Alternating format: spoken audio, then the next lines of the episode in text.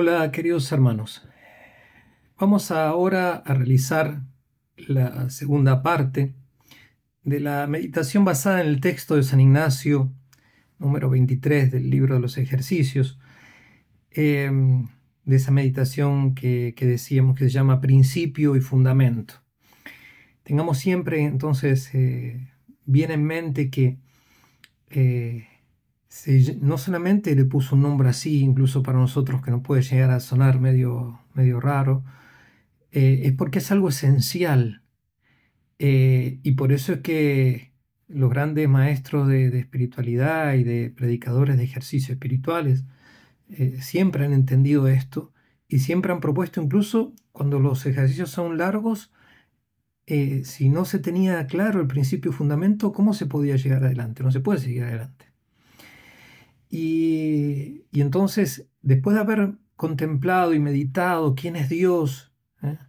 Eh, ahora nos va a tocar eh, meditar quién es la criatura, es decir, la creación de Dios. Y, y, a lo largo de todos estos días, digo, es necesario mantener eso, no olvidarse que Dios, no tengo que olvidarme que Dios me creó, me conserva y que es Él mismo quien pone a mi disposición innumerable cantidad de cosas, todos los seres. ¿eh? Eh, y bueno, ¿para qué los pone? ¿Para qué me sigue conservando también a mí en la existencia? Eso es lo que vamos a tratar de, meditar y de asimilar al punto tal de poder ir vislumbrando ya desde el inicio de estos santos ejercicios algunas cosas para poner eh, orden en nuestra vida para, vivir mejor, más serenamente, más en unión con Dios eh, y con todos los hermanos. vamos a ponernos entonces eh, en presencia de, Dios y eh, vamos a hacer esa oración preparatoria que está en el número 46 del libro de los ejercicios o bien puede ser con la expresión que a ustedes les parezca mejor lo importante es elevar el alma a Dios y pedirle, Señor, que todo, todas mis intenciones, todo lo que yo voy a reflexionar, estoy reflexionando, lo que vaya a decidir, si es que tengo que tomar una decisión o, ver algo en concreto, que sea todo para tu gloria, para tu servicio, alabanza. Todo decir ordenado, que es el fin por el cual entramos en ejercicios. Luego leemos la, la historia, es decir, el, texto en el cual eh, queremos eh, meditar. Y dice así el texto, el hombre es criado para alabar, hacer reverencia y servir a Dios nuestro Señor y mediante esto salvar su alma. Y las otras cosas sobre la faz de la tierra son creadas para el hombre, para que le ayuden en la prosecución del fin para que es creado. Vamos a meditar sobre esto. Es decir, el ser humano, el hombre, varón o mujer, es una criatura. Y, Dios da un fin determinado. Dios no, hace las cosas eh, al tuntum o las cosas sin inteligencia, sin un fin. Eh. Él hace todo, todo ordenado, tiene un sentido, ¿eh? Eh, así como, y, y al ser humano entonces le da un fin determinado y todas las otras cosas que existen, también Dios le pone un fin. De allí que una de las mayores eh, pecados que que negar la existencia de Dios conscientemente, como se dice cuando si uno, ni que hablar si uno lo lleva a conocer, la apostasía. Eh, pero es el hecho, eh, lo dice San Pablo, ¿no? Cuando ni siquiera contemplando las criaturas fueron capaces, digamos, no quisieron reconocer, porque capacidad tenían, eh, al Creador, en la carta a los romanos, y son inexcusables eh, vivimos en un mundo donde no se quiere eh, hablar de Dios. Y si se, si se habla de Dios, a lo sumo, bueno, en el origen de algo, incluso de mi ser o de las cosas, pero ya no, tiene nada que ver. Como aquel que, hizo una estructura, una casa, y, la, la, entregó a quien tenía que entregarla, y ya no tiene nada que ver. A lo sumo él contempla de lejos, pero no, no tiene nada que ver en el destino de esa obra de su mano, y no es así. No es así. Y desgraciadamente esta meditación muchas veces nos puede llegar a costar, o a mucha gente puede llegar a costar, no solamente porque son materias arduas, como la mayor parte de las meditaciones, sino porque eh, nos han, la, sociedad moderna y contemporánea nos ha hecho creer que el centro de todo el universo soy yo.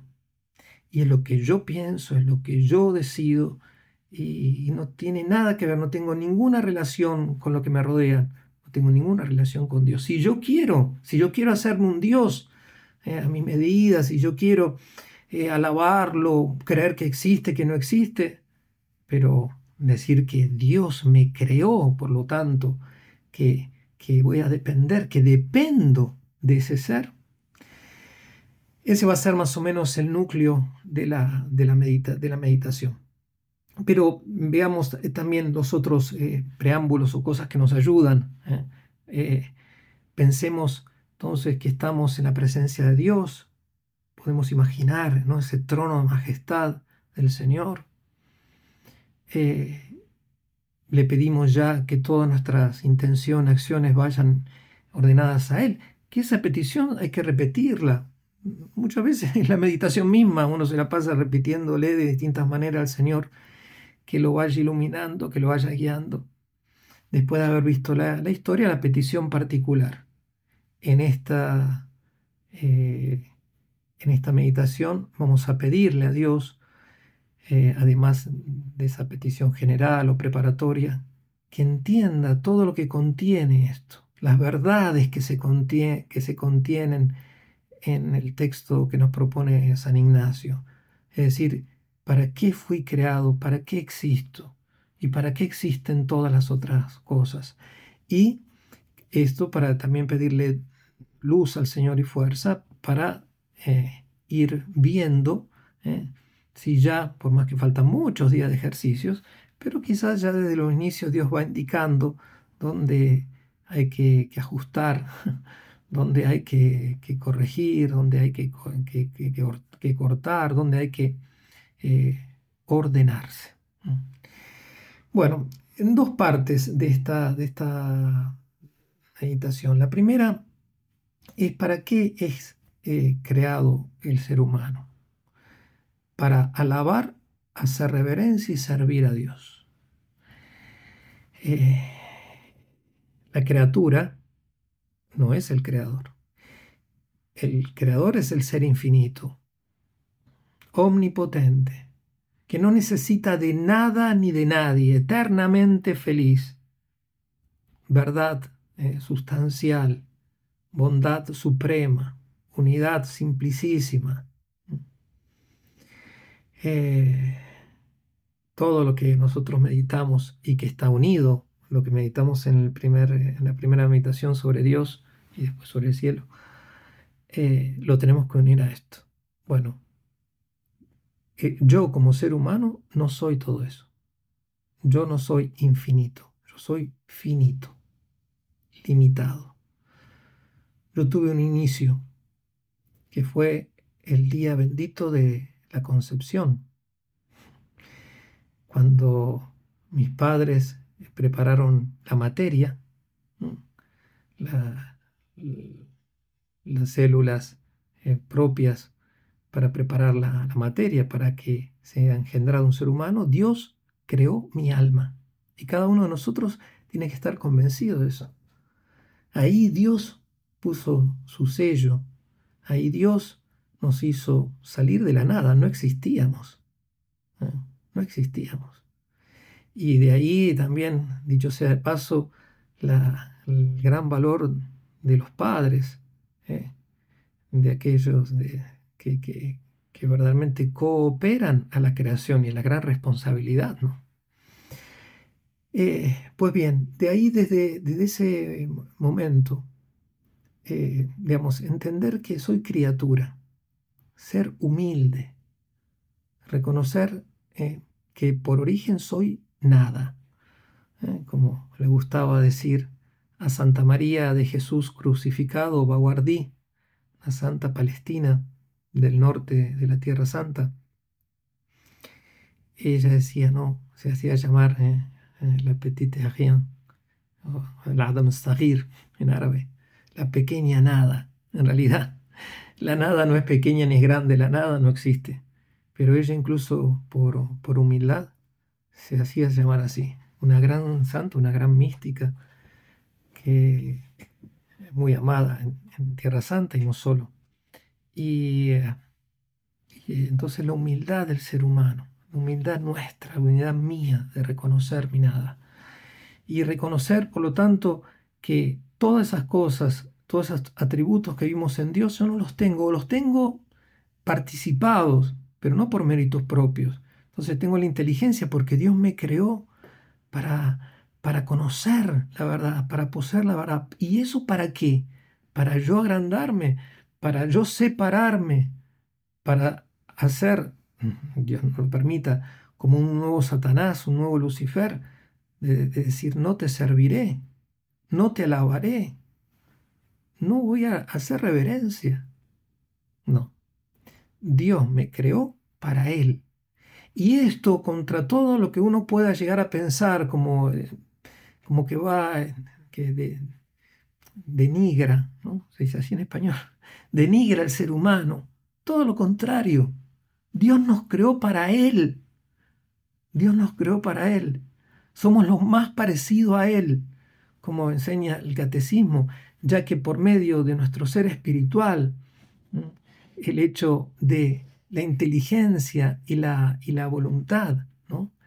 Eh, nosotros podemos parecernos a Él, en lo más propio de, Él. Y, entonces Él nos creó ¿eh? para lo más noble, que es para Él mismo. Y, y en la unión con Él es que el ser humano encuentra su plenitud. Y en la separación de Él, el ser humano encuentra su fracaso, pero un fracaso atroz, un fracaso que lo lleva a una angustia existencial y una angustia Dios no lo permita, si, a uno lo sorprende la muerte en ese estado, una eh, de separación de Dios a una angustia eterna. Pero, es decir, no hay nada más hermoso que pensar que Dios me creó y que Dios me conserva. ¿Recuerdan lo que habíamos dicho? Dios crea y conserva en el ser. Es decir, si yo ahora estoy vivo, es porque Dios quiere que esté vivo, que Dios me da la fuerza, eh, hace que exista y que exista, que siga existiendo y que exista como ser humano, como Él ha decidido crearme. Y por lo tanto, ese fin no es solamente en algún momento de mi vida o para algunos, bueno, para los sacerdotes, las hermanas, los consagrados, sino para todo ser humano. Todos todo ser humano tiene la misma naturaleza, somos iguales en dignidad, somos iguales. distinción real entre una persona y otra, un ser humano y otro ser humano, pero naturaleza humana somos, tenemos la misma. Y por tanto todos tenemos el mismo fin, alabar a Dios, hacerle reverencia, reconocer. Vivimos en un mundo eh, en donde no se quiere reconocer la existencia de Dios, o si se lo reconoce no tiene nada que ver, o no se le hace reverencia. Y esto tenemos que tener ojo porque también como, como consagrado, como sacerdote religioso, lo digo, eh, a veces nosotros podemos, yo puedo estar faltando a la reverencia, cómo celebro la liturgia, cómo me comporto delante de Él, cómo soy su embajador o al contrario, soy como una piedra de escándalo. Eh, reconozco su, su grandeza, le doy gracia incluso por los dones que Él puso en mí. Y también servir a Dios, servir. Como digo, es muy difícil, eh, por eso hay que repetir, este es el principio fundamento. Todas las otras meditaciones están a la, base. Jesucristo, siendo Dios encarnado, vino como servidor, lo dijo Él. No soy yo el maestro. ¿Eh? Y, y, es así. Pues yo vine como quien sirve. No vine a ser, a ser servido, sino a servir. La Virgen Santísima en Nazaret. He aquí la servidora del Señor, la esclava del Señor. Y, y Dios, pero Dios quiere que ese servicio sea voluntario y cada uno ha justamente de descubrir en la vida cuál es el servicio principal, lo que nosotros llamamos vocación, y cuál es el servicio que ik et que aquí y ahora el Señor me pide, cómo lo tengo que servir. ¿Cómo? ¿Con qué medio? ¿De qué manera? Soy sacerdote misionero. Eso es así. Pero Dios eh, es un ser vivo y yo soy un ser vivo. No es una cosa estática, es algo dinámico la vida.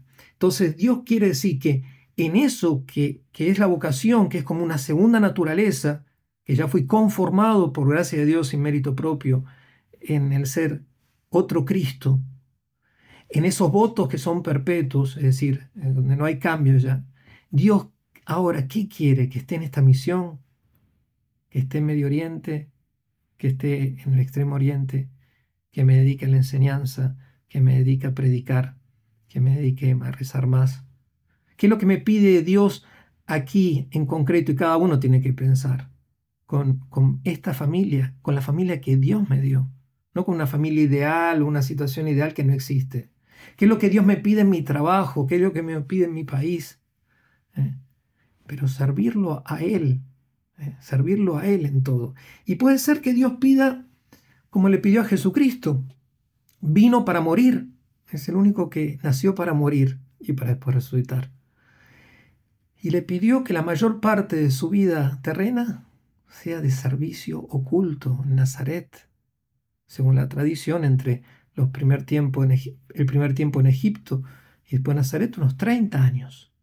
30 años no hizo ningún milagro, por más que algún texto apócrifo quiera poner cosas prodigiosas, porque está revelado el Evangelio de San Juan, dice que el primer signo de Cristo, el primer milagro, fue eh, el milagro de Caná de Galilea, que lo hizo, dicho sea de paso, gracias también al pedido de María Santísima. Pero 30 años viviendo en el día a día en la humildad ¿eh? de Nazaret, de esa casa. ¿Qué es lo que me pide Dios? Pero lo cierto es que en todo puedo servir a Dios. En todo, como se dice, amar y servir. ¿eh? No tengo que olvidarme nunca de eso.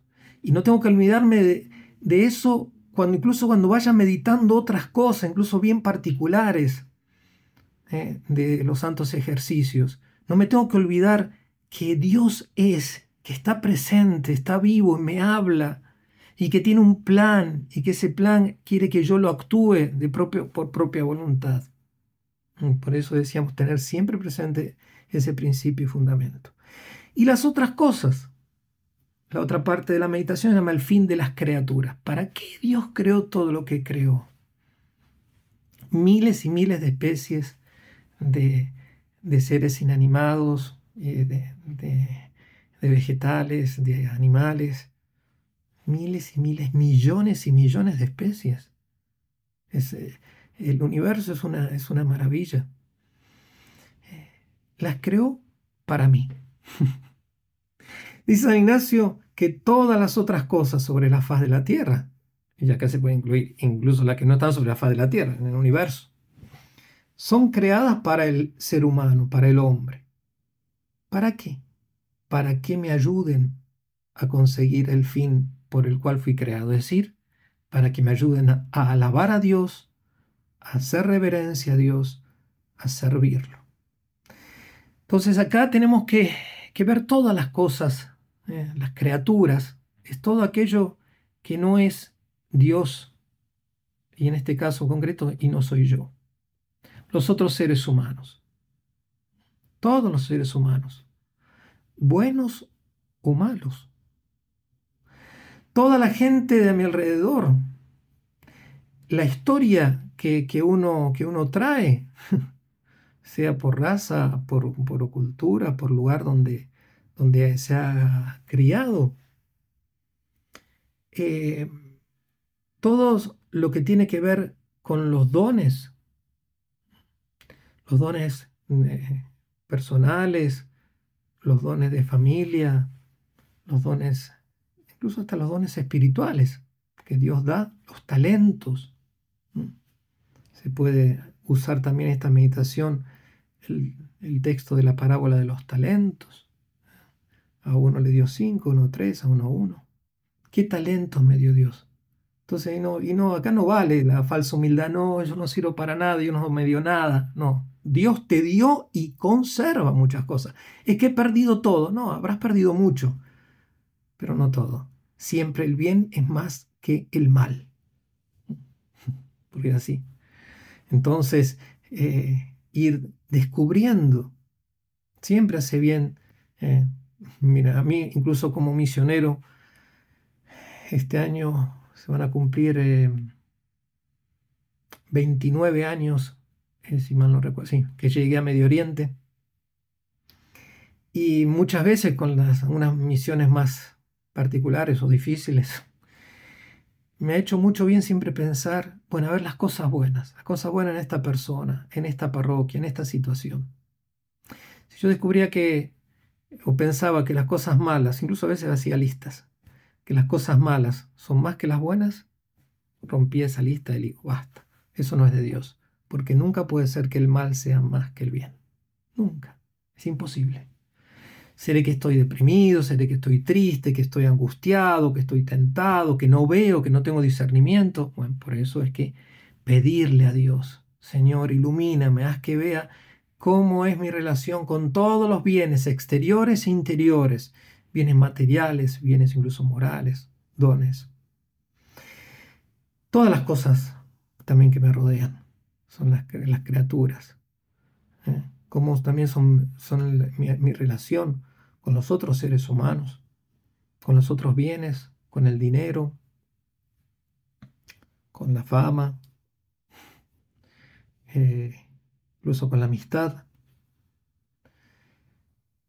Cómo es en mi, relación con las cosas que, que muchas veces parecen como que no fueron salidas de las manos de Dios. ¿A qué me refiero? Dios no, no causa el mal. Hay cosas que son limitadas, ¿eh? pero Dios nunca causa el mal. Y ciertamente jamás de los jamás es el mal moral, el pecado, nunca. El sumo puede permitir entonces, muchas de las cosas ¿eh? que están a mi alrededor, si están a mi alrededor, tengo que tener esa visión de Job. ¿no? Dios me lo dio, Dios me lo quitó, bendito sea el nombre del Señor. Incluso las cosas que parecen malas, la pérdida de esas cosas. Pero digamos, pero entender que todas las cosas, todas, absolutamente todas las cosas, lo que uno se quiera imaginar y por eso cada uno piense en la realidad que lo rodea, todo eso fue puesto por la mano de Dios para que me ayude a llegar al cielo, porque el cielo es Él, que me ayuda a llegar a Él. Eh, y, por eso es que hace muy bien pensar, eh, pensar en los bienes eh, que Dios dio. Hace mucho bien contemplar la naturaleza. Por ejemplo, está el himno de las criaturas, aunque buscando el texto encontré que alguno puso el himno a las criaturas, no, es himno de las criaturas, es himno al Creador, eh, a través de las criaturas de San Francisco de Asís, donde él manifiesta de una manera muy hermosa. Él no era pagano, no era idólatra, eh, él reconoce siempre al Creador en la criatura. O la misma santa que, que decíamos antes, que citábamos, María de Jesús eh, crucificado, y que es un texto que nos puede servir incluso para eh, el coloquio, para el diálogo ¿no? con, Dios, con la Virgen. eh, que dice así, ella era analfabeta, pero cuando entraba en éxtasis componía cosas maravillosas. ¿Con qué puedo compararme, Señor? Con los pajaritos sin plumas en su nido. Si el padre y la madre no les dan su alimento, mueren de hambre. Así mi alma, Señor, sin ti no tengo apoyo, no puedo vivir. ¿Con qué me compararé, Señor? De una manera muy, muy hermosa. Usa eh, expresiones de la, de la creación, de la naturaleza. O el beato Pier Giorgio Frassati, en ese amor por las montañas, o Santa Elizabeth Ann Seton, donde también a través de las montañas va a encontrar una de las expresiones más hermosas eh, de la presencia de, Dios. Y así también tenemos que, que, hacer, eh, que forzarnos, ver a Dios en el prójimo. Él lo dice, Él lo dice, cuando dice que nos, que nos va a juzgar por cómo hemos, lo hemos tratado a Él en el prójimo. Dice, era yo. Cuando hiciste esto, era yo. Eh, ¿Quién puede dudar de la alegría y de la belleza de la Madre Teresa de Calcuta, pero no de una belleza con los estándares del mundo. Pero ella, esa belleza es espiritual porque se transformó en Cristo, porque, y, y en gran parte, perdón, porque ella descubrió a Cristo en los pobres y en los más pobres entre los pobres. En los más pobres entre los pobres. Es a Cristo me, conmovió hace eh, unos tres años atrás o cuatro años atrás, en un momento en que entré con el patriarca de Jerusalén a bendecir la casa de las hermanitas de la Madre Teresa en, en Gaza. Y en el lugar donde está en los, la parte para lavar a esos niños abandonados, 50 niños discapacitados abandonados, escrito en la pared en un cuadro muy simple, como los que saben, las estructuras de Madre Teresa son muy simples escrito muy prolijo sobre una hoja blanca y en un marco muy finito, esto es mi cuerpo. This is my body. Esto es mi cuerpo. Nosotros sabemos que el cuerpo de Cristo es la Eucaristía, está en la Eucaristía, pero hay una relación ¿eh? real. Es Él. Por eso digo, queridos hermanos, en esta meditación que tendremos que terminarla con un coloquio, con un diálogo pedirle a Dios de entender eso, Señor, ¿para qué me creaste? Ilumíname, Señor, que me dé cuenta que tiene sentido, mi vida tiene sentido, tu vida tiene sentido, no es un eslogan, es la realidad. Si no, no existiría. Y por más mal que haya causado, que haya experimentado o que esté viviendo, siempre el bien es más grande y Dios sigue eh, por eso mismo, principio y fundamento, no solamente el origen. Él ahora me conserva en vida para que yo lo alabe, lo alabe y lo sirva en la situación en la que esté.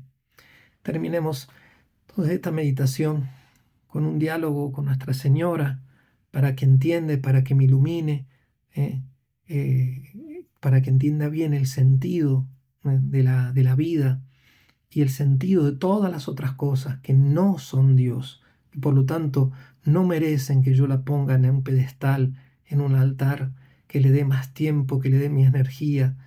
El único que merece todo mi amor, todo mi servicio, toda mi alabanza, para salvar el alma, es decir, para llegar a esa plenitud de gozo que es Dios, es justamente Dios mismo.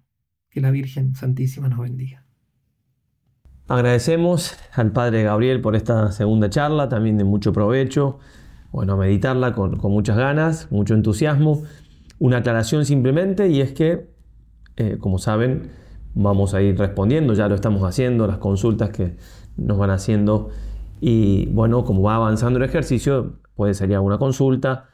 Entonces, bueno, vamos a poner dentro de los enlaces que ofrecemos una especie de tutorial de cómo registrarse en la página, porque para hacer las consultas hay que registrarse en la página, ¿sí?